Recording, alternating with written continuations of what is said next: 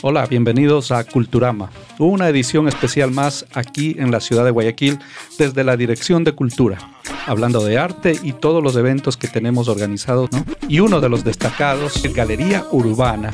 Y tenemos aquí invitada ¿no? Diana Gardeneira, que es la curadora de esta exposición, es artista visual y gestora cultural. ¿Cómo estás, Diana? Buenas tardes, gracias por el espacio, Fernando. Sí, ya me imagino, eh, has estado muy, muy ocupada, hemos conversado en alguna ocasión. Eh, yo veo que me imagino, ¿no? Me imagino que desde el año 2017 con el premio del Salón de Octubre, luego 2018 Salón de Julio y las actividades que vinieron a la par con todo esto, deben haber mantenido muy ocupada, ¿no? Sí, con él. Y la universidad también, eh, que me tenía como hasta que salí de la universidad en el 2018, que me gradué. Este, sí, ah, está recién graduada. Terminé y este fue lo del Salón de Julio. Ah, perdón, el del Salón de Julio fue en 2019 y, y 2018 eh, fue lo del Salón de Octubre, ajá. Y este, sí, ha sido como que, eh, sí, siempre eh, con el arte, viviendo, trabajando del arte. Buenísimo. Muy bueno, muy bueno, sí. Y, y, bueno, pues tengo entendido y de lo que conversábamos aquí, bueno, me acabo de enterar y te felicito, eres ahora profesora en la Universidad de las Artes, donde te formaste, ¿no? Sí. Te graduaste en el ITAE también, ¿no? Ajá. Muy bien. ¿Y qué tal? Rápidamente, antes de empezar en nuestro tema, ¿cómo te sientes ahora en tu rol de, aparte de artista, ser docente?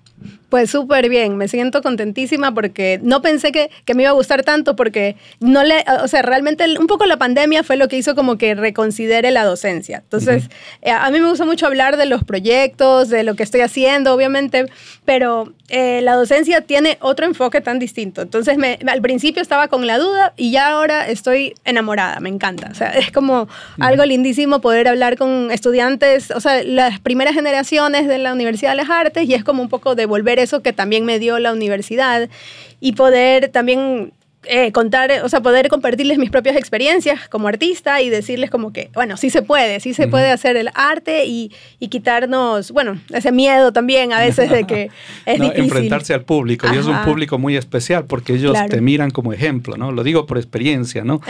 Y, y ahí, sí. pues uno, y en mi caso también, en los primeros días era, lo habré hecho bien, o sea, era nervioso, trataba de que no se me note, Ajá. en fin, ¿no? Sí. Pero, y, y yo creo que lo, la mayor preocupación que tuve al inicio era que me pregunten algo y no tenga la respuesta, ¿no? Exacto. Bueno, también hay que reconocer que uno no puede tener todas las respuestas, ¿no? Sí. Pero en hay ese que caso, aceptar la parte humana. Yo, yo empecé a aplicar somos... la de un profesor que decía, oiga, profesor, ¿y esto qué le parece si esto? Ah, ya, muy buena pregunta, sí. Investíguenlo, luego lo hablamos en la siguiente clase. Qué buena idea. Eso es muy bueno.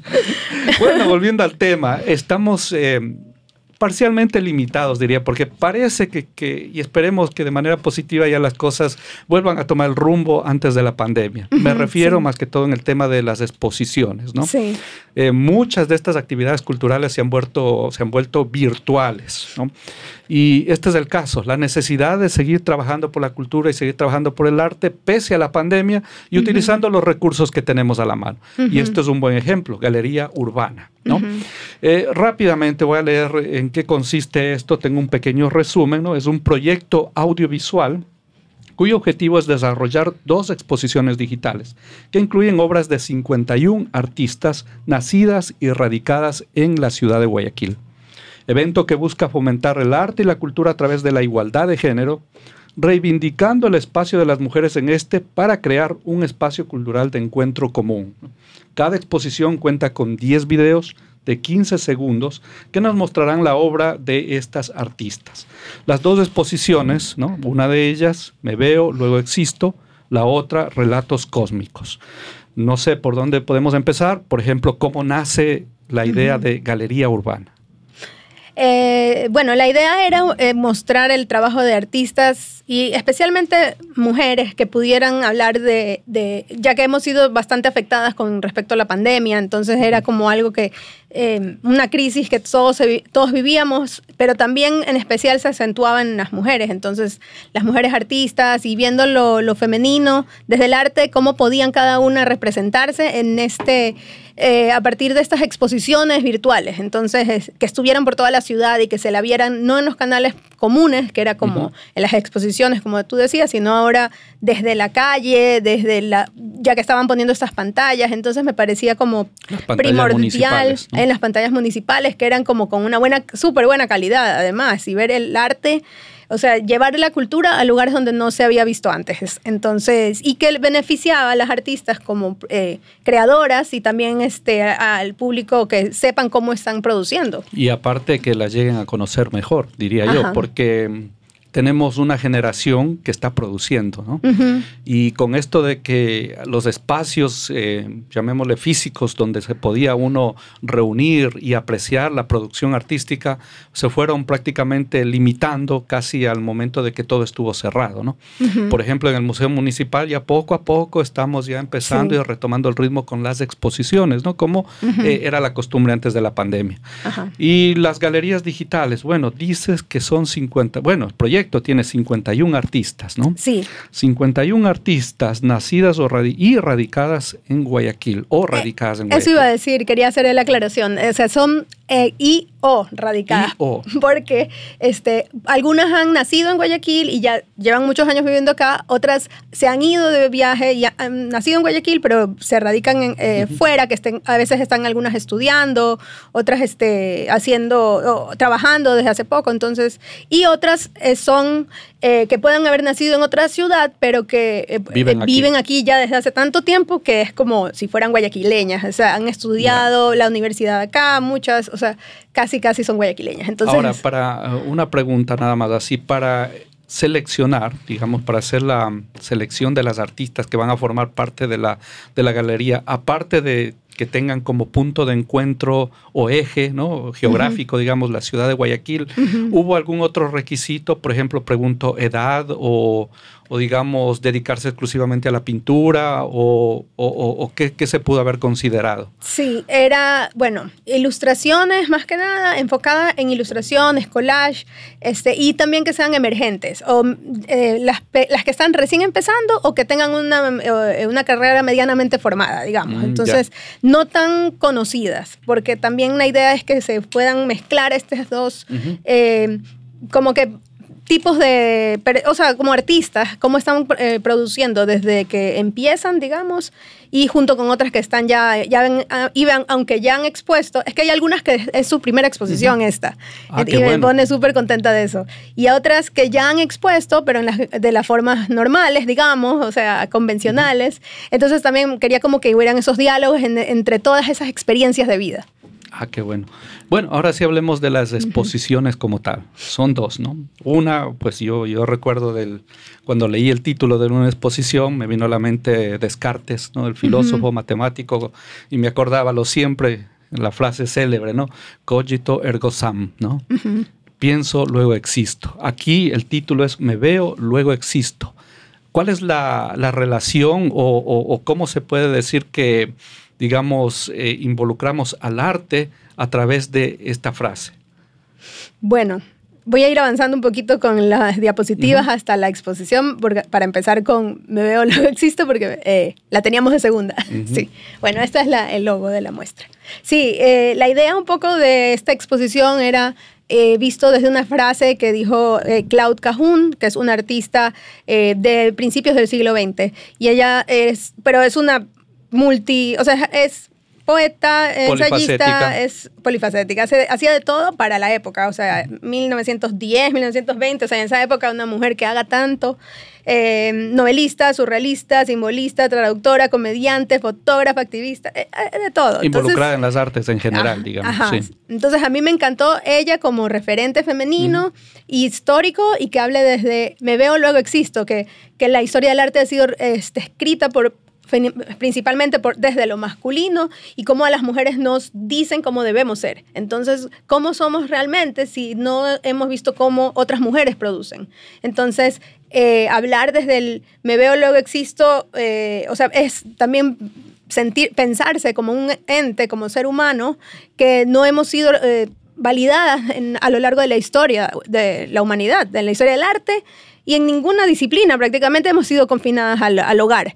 Entonces...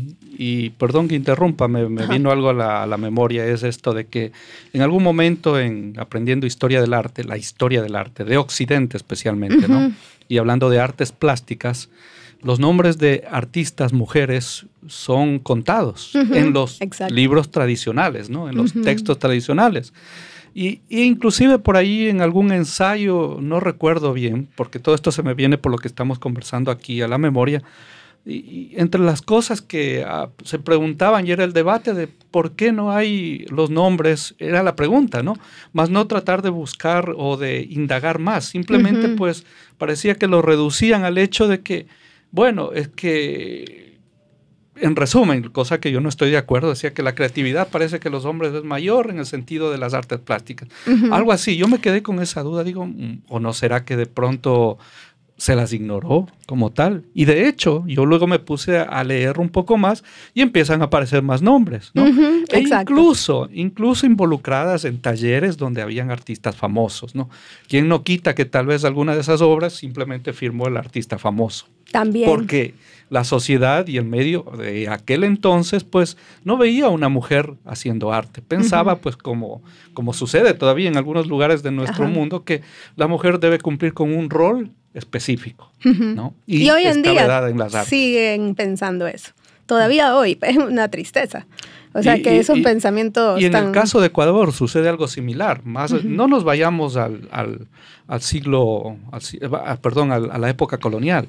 En la época colonial aparte de que conocemos muy pocos nombres de artistas, escultores y pintores, pero también hay nombres de mujeres involucradas en las artes y en las ciencias, pero a veces de refilón por ahí sale el nombre y uno tiene que estar investigando y buscando algo más. Como el caso, por ejemplo, de Manuel Espejo, la hermana de, Eugenio Espejo, ¿no? Isabel de Santiago, la hija de Miguel de Santiago, ¿no? Por dar dos ejemplos. Y luego si avanzamos al siglo XX también encontramos esta, esta, este, que uno diría, no, tal vez era la época, pero luego llegamos a la época republicana, también sucede algo similar, hablando siglo XIX específicamente y avanzando las primeras décadas del siglo XX, ¿no? Pero ya empiezan a emerger los nombres y ahora, pues sí, me parece un aporte muy importante esto de que se está produciendo indistintamente del género y todos merecemos el reconocimiento respectivo, ¿no? Exacto. Especialmente me pongo a pensar en cuando dicen que no hay mujeres artistas, que es algo que se sigue repitiendo hoy en día. Entonces, también es un poco esta, expo, esta exposición, es decir, ah, no saben cuáles son las artistas. Ok, aquí hay. Tengo 51 mujeres que son artistas y que están empezando, están ya produciendo algunas eh, no hay excusa. No hay excusa. pero, pero es una tristeza que, como tú dices, hay que investigar un montón antes y incluso hoy en día.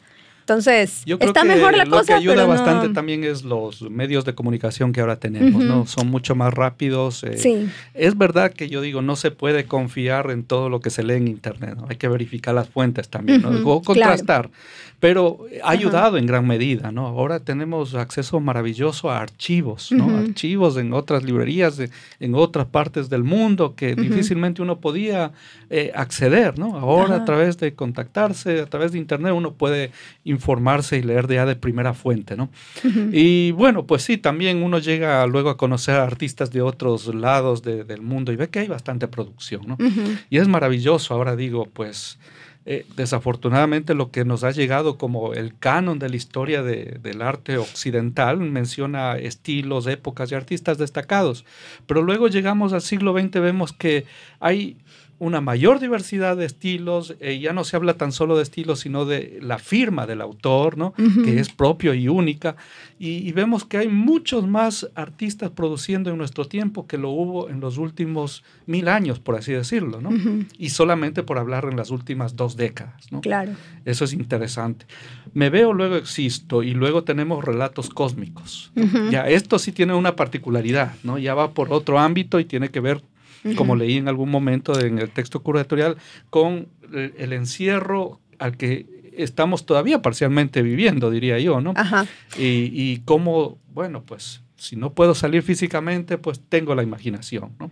¿Vamos por esa línea o...? Eh, quería decir, acotar una última cosa sobre Me Veo, Luego Existo, que ahorita que estamos viendo estas imágenes, aprovechando, eh, quería decir que son obras eh, como tienen que ver un poco con la identidad femenina, entonces era hablar desde el retrato, el autorretrato y el retrato de otras mujeres. Ah, entonces esa era como la premisa en esta... El, eje central para el desarrollo del tema. Entonces acá son distintos retratos, por ejemplo acá Lola Duchamp tiene esta que es que me parecían así también súper poderosas, eh, retratos así de, de una eh, locomotora, dice, y la maga. Entonces son como, eh, y de una mujer manejando así súper dueña de, de, su destino, empoderadas las dos.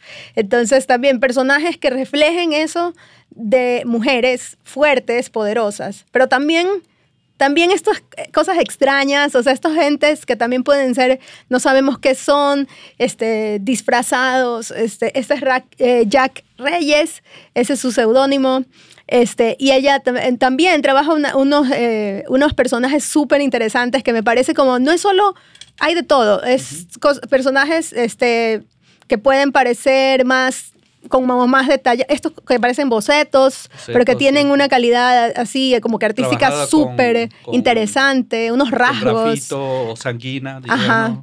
Sí, entonces eh, a mí me parece como súper lindo ver tantos tipos, tantos tipos de, representaciones. Ajá. Procedimientos Los, los medios, ajá. Porque y son, está entre el dibujo y la pintura y la ilustración indistintamente, ¿no? Ajá. La, sí, algo, o sea, más que nada ilustración digital o también así en, en o sea, esto es acuarela, también tiene un poco marcadores, o sea, pero más que nada ilustración, también, o sea, con lápiz, eh, como tú decías, sanguina, esto también, este, es que ella es también tatuadora, ella por ejemplo, entonces este Maddie hace como unas cosas, unos dibujos súper interesantes que también tatúa. Entonces, este Dani, Danisa, que ella también tiene un, montón de tipos de obras, pero esta me encantó porque también esta bebé, este como autorretrato.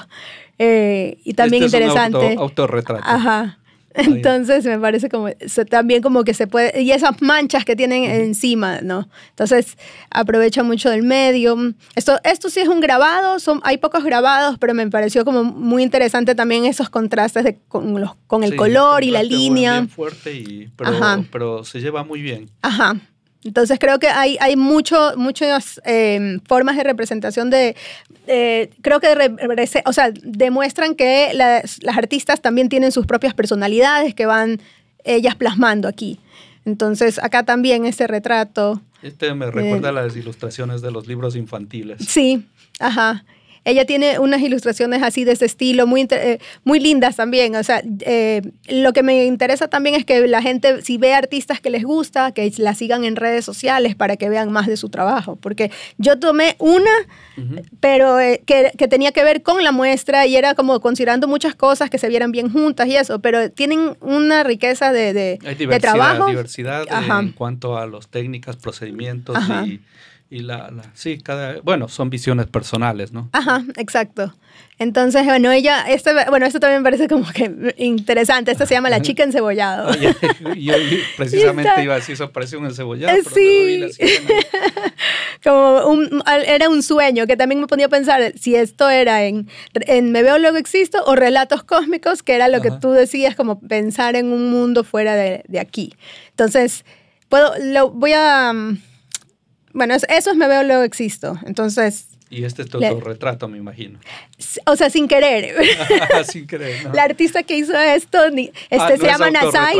Ella, un retrato tuyo, esta es, Nasai hizo el logo de la muestra de Me Veo Luego Existo y los videos. Entonces ella este, hizo este logo que yo, o sea, lo aprobó el municipio, o sea, varias personas aprobaron, no fui yo.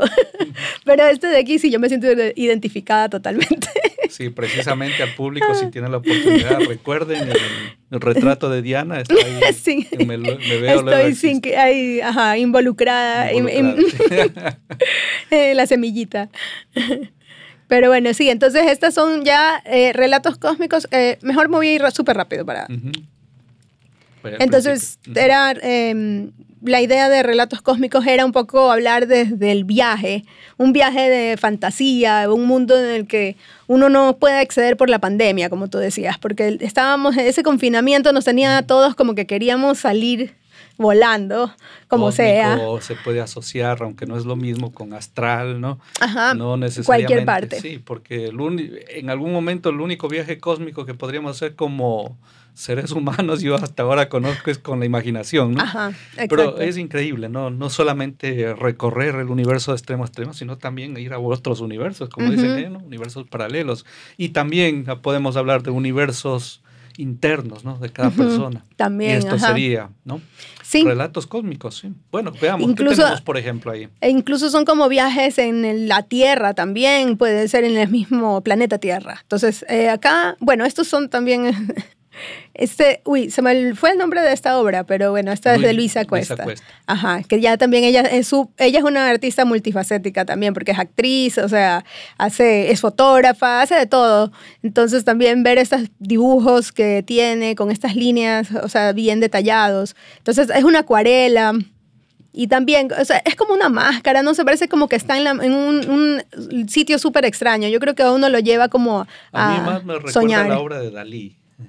Cierto, es verdad. Una reminiscencia a, los, sueños de, de Dalí. Verdad, totalmente. Esta es, es perfecta para empezar a hablar de justamente de eso, de relatos cósmicos.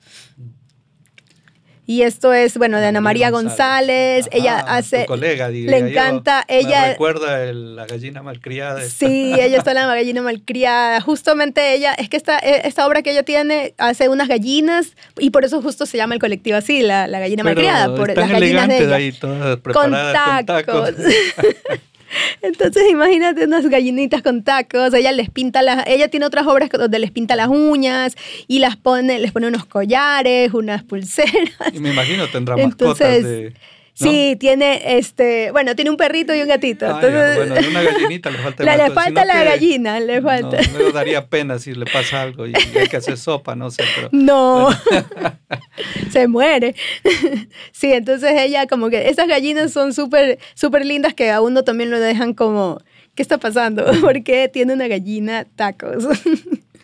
Entonces, sí, son como pensar en mundos paralelos. Entonces, lo que, esto también puede ser como fuera de este mundo. Eh, de Carolina, Bell.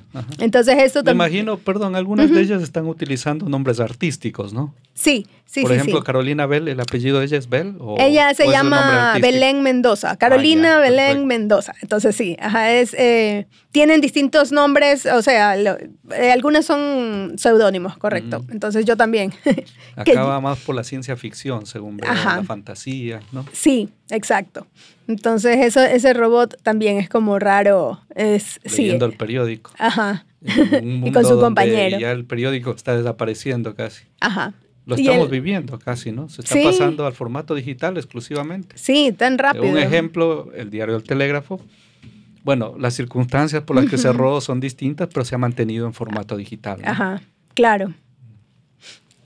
y luego Jennifer Arellano. Sí, entonces yo creo que eso también es como ver al cielo y estar como esperando que se acabe todo. Ah, Ese observar ese ver al más allá, como que, ver al nos horizonte. Han puesto a pensar esto, que se acabe todo con esto de la pandemia. Yo a veces en algún momento digo que, se acabe todo, no es que se acabe el mundo, sino que se acabe la situación que Exacto, estamos viviendo. Exacto, a eso me refería también, pero es verdad. Puede ser que llegue el apocalipsis ya de una vez, como ese ya Diosito, llévame. No, no, que se acabe esta situación, por claro. favor. Claro. Sí, uno se pone a Yo no sé, esta situación de la reflexión y de la existencia siempre está representada de esa manera, ¿no? Eh, el ser humano mirando al espacio. Y siempre nos viene a la memoria de la existencia. y, que en algún momento, pues sí, como decía, que se acabe esta situación o que se acabe todo en realidad, ¿no? Nos trae esa, esa imagen. Claro. O sea, porque estuvimos viviendo además momentos súper extraños en los que no, no sabíamos... ahorita, ahorita como que se ha... Sí, nos hemos acostumbrado a esta extrañez que es igual raro decirlo, pero el, al principio era como tan tan algo que nunca no hemos qué estaba pasando. Cada día era algo distinto y era como la incertidumbre podía más y entonces eso del apocalipsis zombie era como sí, yo no tan lejano. llegan, pero, pero parte de eso lo que a mí me, me, me, molestó en algún momento era que cada semana o cada día era alguna novedad nueva en la política, en temas de corrupción y yo me puse a pensar es que pensarán que, que, que, ya se está acabando todo y se han puesto en el plano de agarra lo que pueda en cuanto a corrupción. Me daba esa sensación, ¿no? Desesperados por enriquecerse, aprovechando porque después, como ya se va a acabar todo, no va a haber más chance y agarra y se vio cosas increíbles, ¿no? Por resumir. y, bueno, algo más. Eh, lo que estamos viendo aquí es una galería. Fotográfica, ¿sí? Pero como explicaba en un momento, son videos, ¿no? Ah, Entonces sí. lo que vamos a ver en las pantallas Ajá. es distinto. No las estamos pasando aquí porque el propósito es que sean estreno en su debido momento, ¿no? Claro. Y como estamos cortitos del tiempo y respetando a la invitada, ¿no? Que ahora tiene que ir a dar clases, ¿no? Ya, entonces, eh, ahora, el plan de trabajo, por aquí, para resumirlo, no es que todos los videos van a ir apareciendo esa fecha, sino hay un plan, ¿verdad? no? Ujú. Son dos videos por semana. Y en total tenemos 10 semanas. Ajá. Tengo entendido. Acá en, eh, en Lojita, que está aquí, Ujú. ¿no? Son 10, 10. Son sí. cinco para una A ver, exposición. son una, dos, tres, cuatro, no, cinco semanas, perdón. Son 10 videos en el transcurso de cinco semanas, ¿no? Ah, dos por ya. semana. Ujú. Sí, ahí estamos Claro. bien, ¿no? Y están todos bienvenidos. Espero en algún momento, ¿cómo, no sé, hay algún medio o algo donde se puedan conectar contigo y dar algún comentario acerca de la exposición? Y cómo, o sea, si tú deseas tener una retroalimentación del público, te pueden contactar en algún sitio, se va a poner algún medio o te tienen que escribir a ti, a tu, a tu, llamémosle Instagram, no sé, Ajá. Facebook. Sí, en Instagram tengo, eh, pueden seguirme por Diana Gardeneira. Eh, ahí yo voy a postear todo cuando va a salir la expo, cuando se inaugura, porque igual esto ha estado como del proceso, entonces todavía ha estado como, como en silencio, o sea, como sorpresa queríamos. Entonces, eh, pero sí, cuando ya salga, me pueden escribir.